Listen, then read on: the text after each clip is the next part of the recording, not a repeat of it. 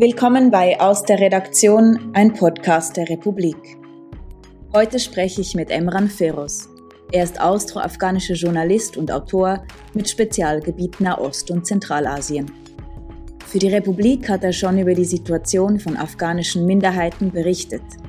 Und in Kürze erscheint sein neues Buch Der längste Krieg, 20 Jahre War on Terror. Derzeit schaut die Welt auf die afghanische Hauptstadt Kabul. Diese ist in kurzer Zeit unter die Kontrolle der radikal-islamistischen Bewegung der Taliban gefallen. Seither bestimmt Ungewissheit die Lage vor Ort. Journalistinnen, Menschenrechtsaktivisten und lokale Mitarbeitende von westlichen Botschaften haben Angst vor Vergeltung und versuchen das Land zu verlassen. Wer sind die Hauptakteure in dieser unübersichtlichen Zeit? Was geschieht nun mit den Taliban und wie weiter mit Afghanistan? Mein Name ist Marguerite Meyer und ich begrüße Sie zu diesem Gespräch. Willkommen Emran Feroz, vielen Dank, dass du heute bei uns bist. Ja, danke euch, freut mich auch. Du bist derzeit in Deutschland. Das letzte Mal, als wir miteinander gesprochen haben, warst du gerade erst aus Kabul zurück und nun verfolgst du die Nachrichtenlage in Afghanistan aus der Ferne. Wie ist das im Moment? Naja, es ist gerade so, ich wollte eigentlich in diesen Tagen äh, zurück nach Afghanistan fliegen, äh, bevor äh, die Taliban Kabul erobert haben. Äh, auch äh, ein paar Wochen davor dachte ich mir schon, dass ich äh, bald einen Sprung zurück muss. Und dann in der letzten Woche äh, nahmen ja die, also wurden nach der Reihe die ganzen Provinzhauptstädte erobert oder eingenommen. Und ich dachte mir so, okay, ähm, vielleicht sollte ich jetzt schnell hin, weil äh, die sind bald in Kabul und ähm, dann könnte sich das Ganze verkomplizieren. Jetzt kann man noch einfacher ein- und ausreisen. Ich habe hier in Deutschland so ein Reisebüro, das auch äh, einem Afghanen gehört, äh, wollte bei dem halt wieder mein Ticket buchen und der meinte so, hm, wart mal lieber, weil es werden jetzt schon viele Rückflüge gecancelt. Und äh, vielleicht beruhigt sich ja die Lage, meinte er noch. Am Donnerstag, glaube ich, war das, also vor einer Woche. Und äh, dann äh, ist die Situation natürlich, äh, ja, wie wir in den Medien leider gesehen haben, alle total eskaliert und äh, ja, die Taliban haben Kabul eingenommen und am Flughafen herrscht halt immer noch Chaos und äh, es ist totaler Ausnahmezustand. Ich meine, in Afghanistan war sowieso die ganze Zeit Ausnahmezustand, aber jetzt ist halt nochmal so ein neuer Tiefpunkt erreicht worden diesbezüglich und ich versuche von hier aus vieles zu verfolgen, soweit es geht und bin mit vielen verschiedenen Menschen in Kontakt. Es ging alles sehr schnell. Du bist davon auch überrascht worden. Ja, tatsächlich einigermaßen schon. Also ich meine, mich hat es nicht gewundert, dass die Taliban gewisse wichtige Provinzhauptstädte haben einnehmen können in den letzten Tagen und Wochen. Äh, da waren viele andere Beobachter überrascht, aber äh, einiges davon hat mich weniger überrascht, äh, weil ich auch viele dieser Regionen kannte und wusste, dass, dass die Taliban halt da sehr aktiv sind im, in den Regionen um äh, diese Provinzhauptstädte. Aber Kabul war halt immer ein Sonderfall, obwohl die Taliban auch hier nicht weit waren, war das, war das halt immer so ein Sonderfall und am Samstag hat ja, glaube ich, auch die CIA noch behauptet, dass Kabul innerhalb von 30 bis 90 Tagen fallen würde. Am Ende waren es halt die nächsten 24 bis 48 Stunden und das hat schon viele überrascht. Du klingst recht müde, wenn ich das so sagen darf, Emran. Du arbeitest seit Tagen rund um die Uhr. Wie geht es dir diese Woche? Ja, die letzten Tage waren echt anstrengend. Ich habe äh, sowas eigentlich noch nie erlebt, so eine äh, sein Fokus auf Afghanistan. Wahrscheinlich hat es das das letzte Mal gegeben, als ich klein war und die Anschläge des 11. September stattgefunden haben und äh, danach äh, die NATO ins Land einmarschiert ist. Äh, seitdem, glaube ich, hat es echt nicht mehr so eine mediale Aufmerksamkeit gegeben.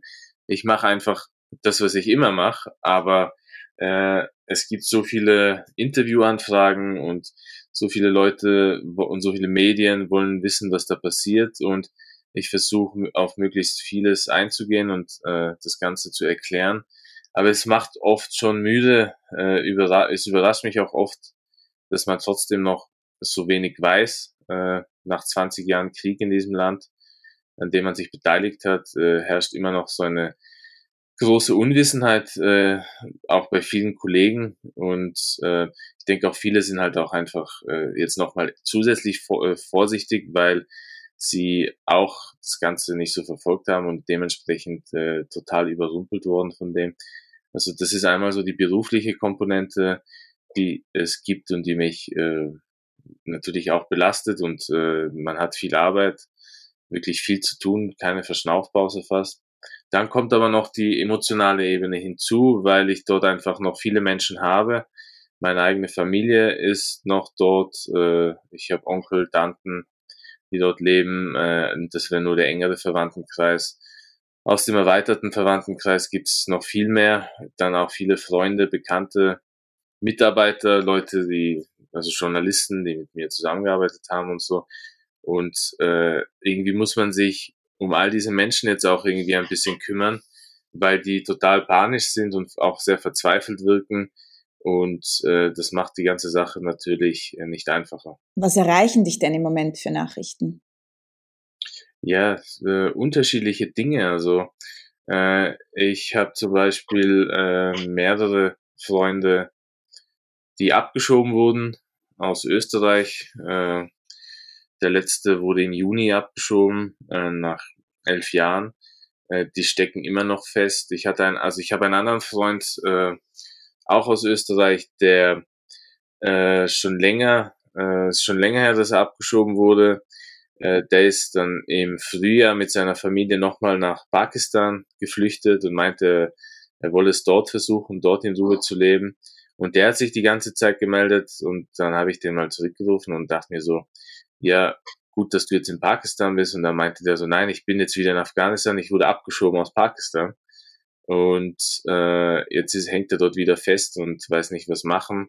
Die erleben auch viel Gewalt. Zum Beispiel, der lebt gerade in der Stadt äh, Jalalabad, wo er herkommt. Und dort fanden Anti-Taliban-Proteste statt, vor allem aufgrund der Flagge. Also die Taliban haben ihre Flagge wieder aufgestellt. Es soll da Verletzte und Tote gegeben haben.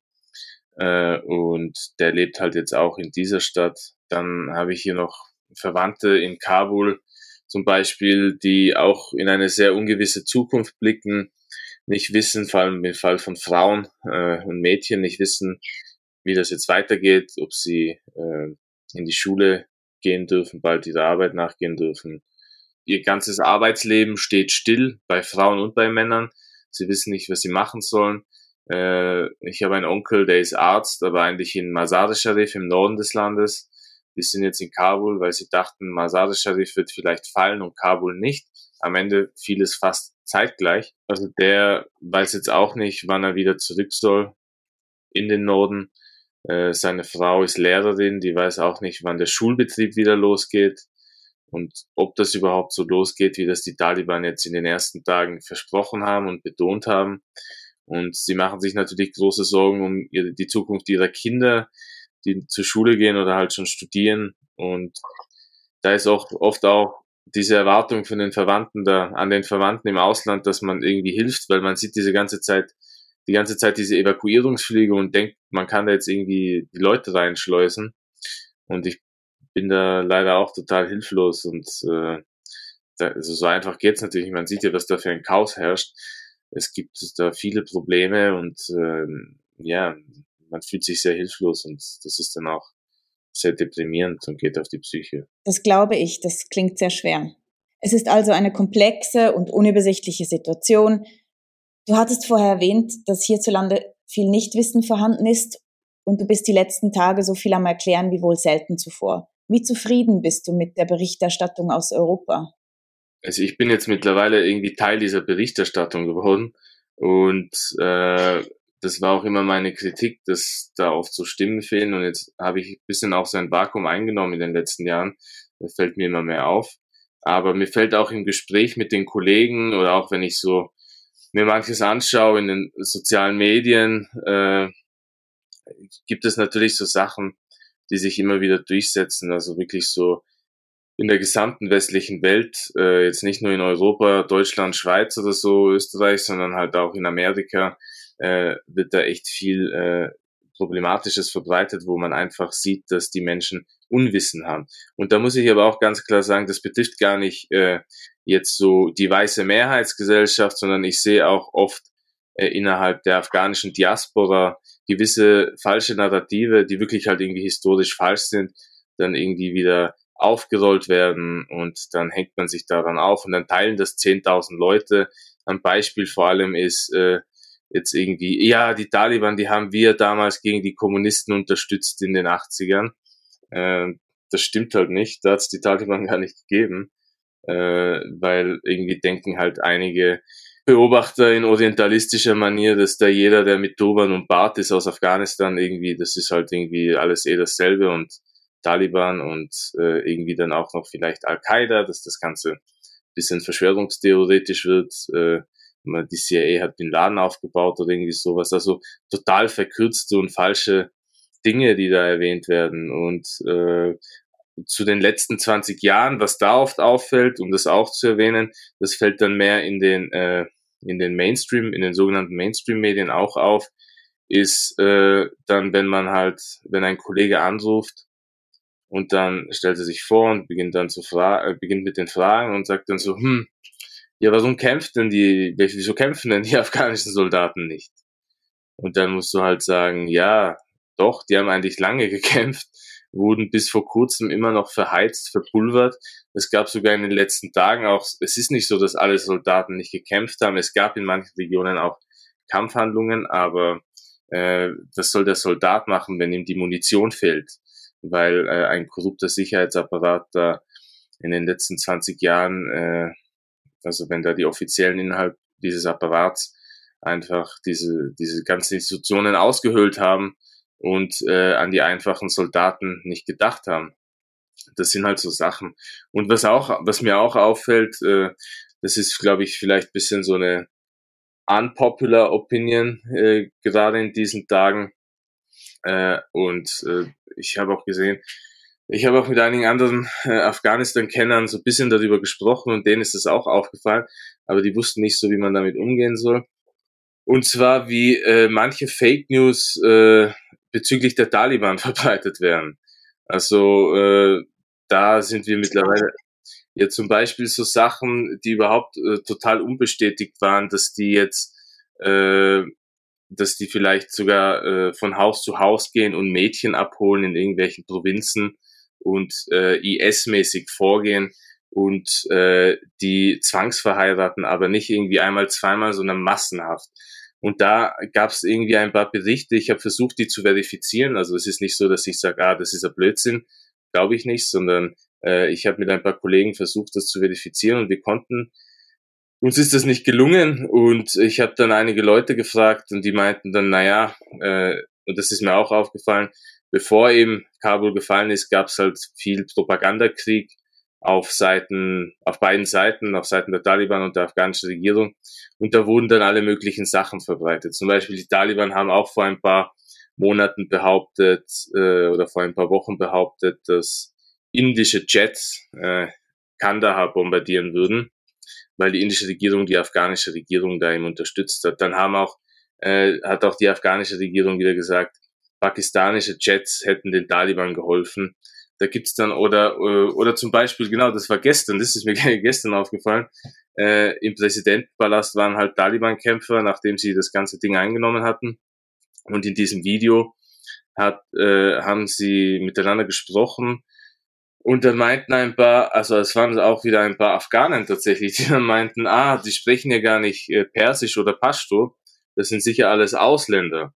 Und der Punkt ist der, Afghanistan hat zwar zwei Amtssprachen, aber es gibt auch viele, viele andere Sprachen. Und die haben höchstwahrscheinlich äh, Pashai oder Koestani gesprochen. Das sind Sprachen in der Region Kunar, in sehr abgelegenen Tälern, die auch sehr bekannt geworden sind. Zum Beispiel in das Korengaltal, wo die US-Truppen auch viele Verluste erlitten haben in den letzten 20 Jahren. Da gibt's nochmal andere Sprachgruppen, andere Völker. Und äh, die sind auch bei den Taliban dabei. Und viele Afghanen zum Beispiel wissen das auch gar nicht. Und wenn sie diese Sprache hören, gehen sie sofort davon aus, ah, das sind irgendwelche ausländischen Dschihadisten und das wird halt alles vom Ausland irgendwie komplett 100 Prozent vom Ausland orchestriert und finanziert.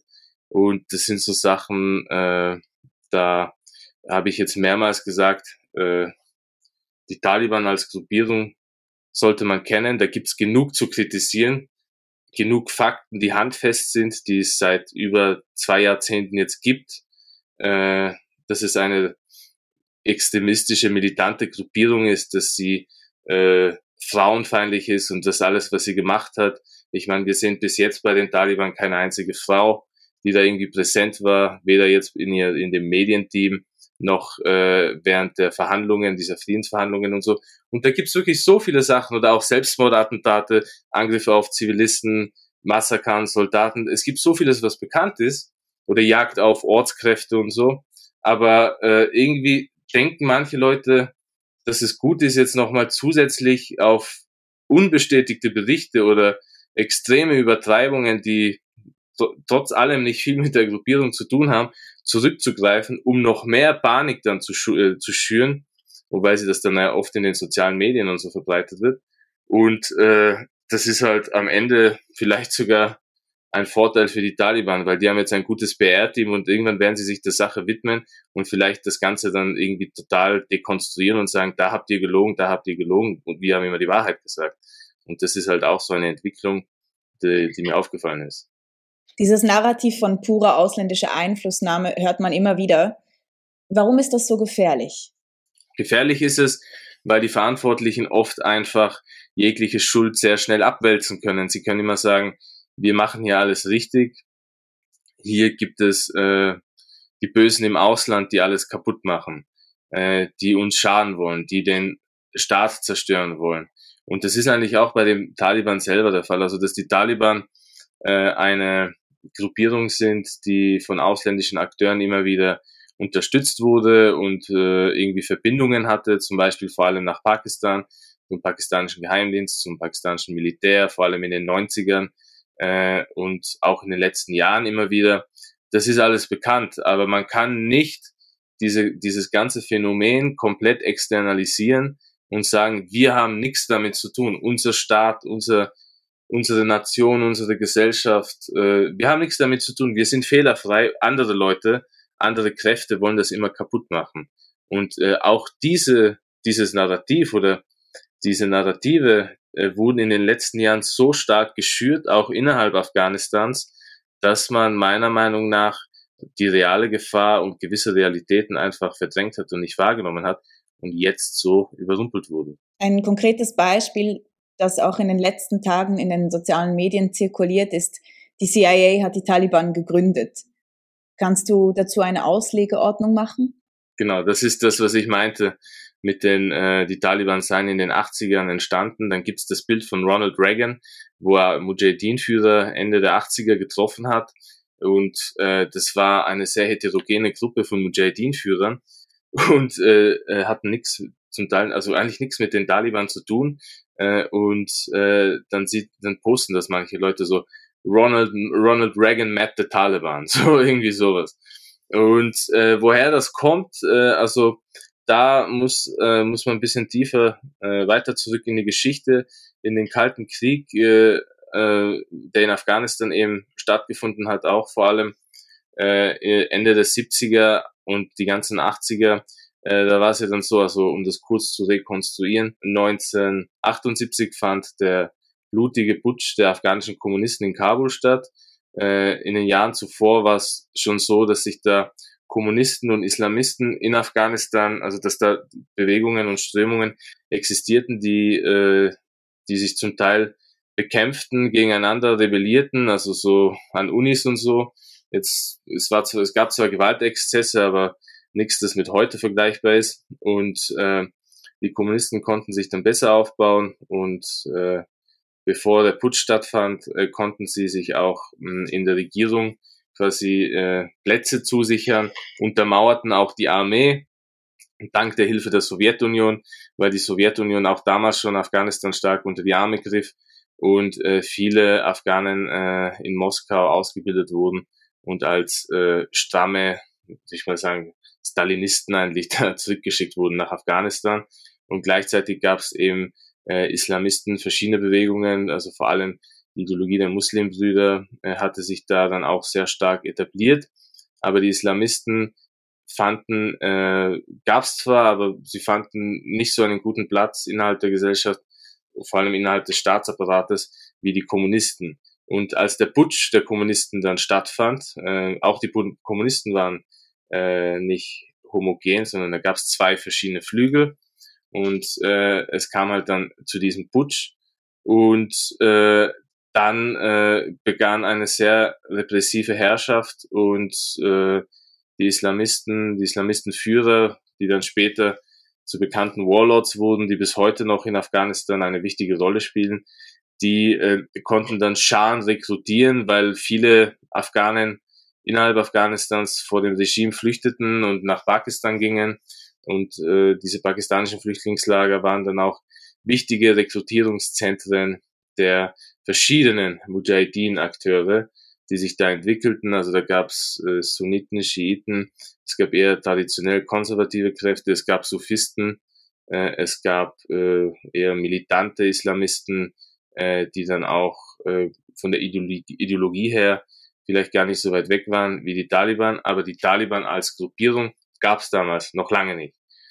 Es gab ein, es gab natürlich einige, vielleicht auch viele äh, Kämpfer, junge Kämpfer, die da auch schon aktiv waren und dann später, als sich die Taliban formierten, Mitte der 90er, eine wichtige Rolle einnahmen. Aber es ist auf jeden Fall extrem verkürzt zu sagen, dass die Amerikaner, die die Mujahideen unterstützten, aber also da spielt vor allem Operation Cyclone eine Rolle. Äh, von Brzezinski äh, wird auch oft in vielen Afghanistan-Dokus genannt. Operation Cyclone, Brzezinski, Brzezinski und die afghanische Falle, dass er quasi äh, die Sowjets in den Afghanistan-Krieg getrieben habe, ist tatsächlich ein Narrativ, was sich da sehr durchgesetzt hat. Äh, also nicht nur unter unseriösen Quellen, sage ich mal, sondern man hört das wirklich oft. Aber es ist, also vieles äh, ist da überhaupt nicht gesichert und es gibt in der neueren Forschung, äh, historischen Forschung zu diesen Ereignissen auch äh, renommierte Leute, die das dekonstruiert haben und die halt nochmal darauf hingewiesen haben, dass, dass es diese afghanische Falle gar nicht gegeben hat und äh, dass äh, die Unterstützung, die, die die USA in die Mujahideen steckten, lange Zeit sehr gering war oder viele Kämpfer eigentlich gar nicht erreicht hat, weil vieles da versickerte. Gleichzeitig äh, spielte natürlich auch Pakistan eine große Rolle. Äh, der pakistanische Geheimdienst hat damals auch gewisse Mujahideen-Fraktionen mehr unterstützt als andere und äh, Pakistan hat natürlich auch viel Militärhilfe erhalten von den Amerikanern.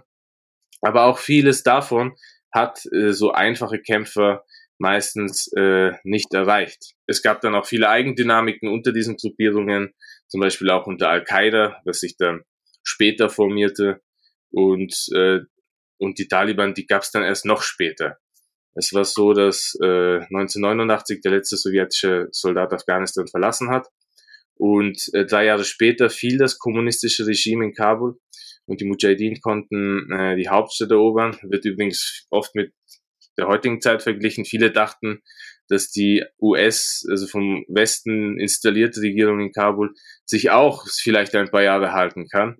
Dass es so kommt, hat echt viele überrascht. Da sieht man, was für ein schwaches Fundament die NATO da in 20 Jahren errichtet hat. Äh, da war das der Kommunisten stärker, äh, obwohl sie 10 Jahre dort waren und nicht 20 Jahre. 1992 haben eben die Mujahideen alles erobert und äh, dann begann ein Bürgerkrieg zwischen den Mujahideen-Führern äh, so dass viele Warlords äh, verschiedener Parteien jeweils also ihre eigene kleine Schreckensherrschaft gründeten. Also es gab dann mehrere Territorien, die von verschiedenen Akteuren äh, kontrolliert wurden und äh, da haben die gemacht, was sie wollten. Äh, es gab oft einfach Mafia-ähnliche Strukturen, äh, sexuelle Gewalt, äh, Plünderungen, alles. Also es waren sehr schlimme Zustände. Und als Reaktion auf diese Zustände äh, formierten sich die Taliban erstmals und waren dann auch erfolgreich mit ihrem äh, Eroberungszug, weil eben damals dann vor allem auch äh, sich die Pakistaner, auch die Saudis äh, einmischten und äh, die, äh, die Taliban-Seite stark unterstützten. Die Amerikaner haben das beobachtet und äh, ihnen war am Anfang auch dieser Akteur, der, dieser neue Akteur irgendwie genehm, weil viele dieser Mujahideen-Akteure die wurden unter anderem zum Beispiel von Russland unterstützt oder von Iran, äh, von Staaten, äh, die den Amerikanern eher feindlich gesinnt sind oder aus Sicht der Amerikaner halt feindliche Staaten. Äh, und deshalb fanden sie es erstmal nicht schlecht, dass da so ein Akteur da ist. Aber das ist komplett etwas anderes, als zu sagen, hey, die CIA ist da rein, hat die Taliban rekrutiert und äh, das ganze Land kaputt gemacht bis heute. Die Dinge sind also sehr viel komplexer, als sie manchmal dargestellt werden. Aber sprechen wir über die heutigen Taliban.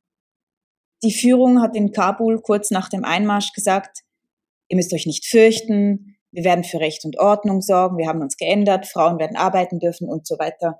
Ist das eine PR-Kampagne, die zur Normalisierung eines möglichen Taliban-Staates führen soll? Ich denke, diese PR-Kampagne, die fällt vielen Menschen seit gestern auf, aber die läuft seit acht Jahren.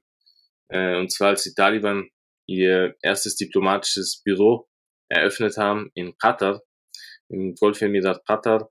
Und äh, da haben eigentlich schon, ich weiß noch, wie die das damals eröffnet haben und wie sie sich präsentiert haben und so.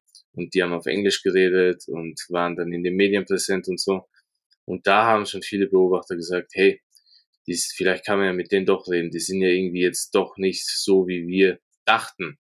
Und äh, irgendwie machen die jetzt vielleicht auch einen auf diplomatisch. Und das äh, ist ja etwas, was man so annehmen sollte. Und äh, diese PR läuft seitdem meiner Meinung nach sehr erfolgreich, äh, obwohl die Taliban, und ich zitiere einen der führenden Männer in Katar, die der äh, bei der Beratung der Taliban eine wichtige Rolle gespielt hat, und zwar der britische Palästinenser äh, Sultan Barakat, der das äh, Doha Institute of Peace and Research leitet, so heißt glaube ich, Doha Institute of Peace and Research. Und äh, den habe ich mal in Doha getroffen. Und äh, die sind halt in diesem ganzen Taliban-Prozess, Qatar-Taliban-Ding involviert.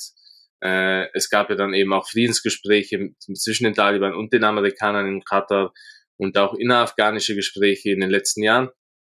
Und dieser Barakat, ein sehr netter, feiner Kerl, der hat halt da äh, eine wichtige Rolle gespielt bei diesen Dingen. Und der zu mir im Jahr 2019 hat er gesagt, they still have a long way to go, wie sie sich eben auf der internationalen Bühne und so präsentieren müssen und äh, dass sie sehr stur sein, dass sie vieles nicht verstehen würden, dass sie da einfach eben viel und er hat auch gar keinen Hehl daraus gemacht, wieso Katar das Ganze macht, was ich ganz cool fand. Also er meinte, natürlich ist es schön, wenn bei euch Frieden herrscht und so, aber es ist halt für Katar wichtig, dass es sein Gas exportieren kann und dass diese ganzen Routen und Regionen sicherer sind. Und Afghanistan, die, der Frieden in Afghanistan würde da eine große Rolle spielen für diese ganze Region, das heißt, es werden auch keine Kosten gescheut seitens des Golfemirats, weil man sich in Zukunft dann natürlich einen massiven Profit erhofft. Er hat das ganz offen so gesagt. Und äh, aber eben, er hat auch, also ich habe damals dann auch Taliban-Führer dort getroffen und so, äh, diese politische Führung, die medial sehr präsent war. Und da hat man halt auch schon gemerkt, okay, äh, man kann mit denen reden, aber hier gibt es ja auch sehr unterschiedliche Meinungen. Der, der eine ist voll der Pragmatiker und Realist und für den könnte es vielleicht überhaupt kein Problem sein, dass äh, vieles so läuft, wie es sich viele junge Afghaninnen in den Städten vorstellen. Aber der andere hingegen, äh, der ist voll radikal und strikt und äh, will zum Beispiel gar nicht, dass äh, Mädchen in die Schule gehen oder dass das irgendwie total beschränkt ist und äh, extrem reguliert wird von ihnen und so. Wie schaffen es die Taliban in ihren eigenen Reihen unterschiedliche Vorstellungen von Moral zu haben und trotzdem nach außen sehr geschlossen aufzutreten? Also erstens, das ist eine PR-Kampagne, das muss man immer bedenken. Man darf nicht jetzt nur auf Kabul schauen und es gibt auch genug Taliban-Gebiete, in, dem, in, dem, in denen Menschenrechtsverbrechen wieder alltäglich sind. Es gibt dann vielleicht auch ein Gebiet oder mehrere Gebiete, in denen solche Pragmatiker äh, regieren. Ich habe mit einem Freund gesprochen, dessen Mutter eine Mädchenschule im ländlichen Afghanistan gegründet hat und der meinte zum Beispiel letztens auch, dass, dass sie dort mit den Taliban nie Probleme hatten. Aber andererseits muss man bedenken, dass die Ideologie der Taliban, diese sehr extrem konservative Auslegung des sunnitischen Islams, die von vielen Menschen auch nicht geteilt wird, auch nicht in anderen muslimischen Ländern und so. Und dann natürlich auch, äh, was bei den Taliban immer eine Rolle gespielt hat, ist äh, ihr Leben gewesen in den afghanischen Dörfern, in gewissen Stammesstrukturen und so. Das hat sich meiner Meinung nach nicht geändert. Natürlich, jeder ändert sich in 20 Jahren. Äh, in 20 Jahren, das ist, das sind sehr viel, das ist einfach viel Zeit. Ich finde die Frage immer lustig. Haben die sich geändert? Ja, in 20 Jahren ändert sich jeder. Wie gesagt, äh, das PR-Kampagnen angeht. Und ich bin froh, dass ich das übrigens hier ein bisschen länger ausführen darf, weil das war auch in den letzten Interviews oft so, dass man das alles dann irgendwie zack, zack, zack, vier Minuten und äh, da, da geht halt irgendwie nicht alles. Ich finde es gut, dass, falls es passt, dass ich das bisschen eben hier erläutere. Unbedingt. Und ich finde, diese grundlegende Ideologie, die, äh, die ist immer noch da. Manche Menschen denken, habe ich den Eindruck, dass die Taliban jetzt super Demokraten sind und dass sie gemischte Schulen erlauben werden, dass sie Wahlen erlauben werden, dass sie nichts gegen Homosexuelle haben oder so äh, diese oder dass sie nicht äh, bei gewissen Minderheiten sich jetzt, äh, egal ob das jetzt konfessionelle Minderheiten sind oder ethnische Minderheiten, dass sie da jetzt extrem anders reagieren werden und so. Ich denke nicht, dass also dieses Grundlegende, auch wenn es innerhalb ihres Blogs verschiedene Meinungen gibt, sind äh, ist so die grundlegende Ideologie meiner Meinung nach, die hat sich nicht so viel verändert. Natürlich ist man globalisierter geworden, man greift auf Technologie zurück. Man weiß, dass man auf ausländische Hilfsmittel angewiesen ist, dass man äh, nicht so isoliert sein kann wie in den 90ern.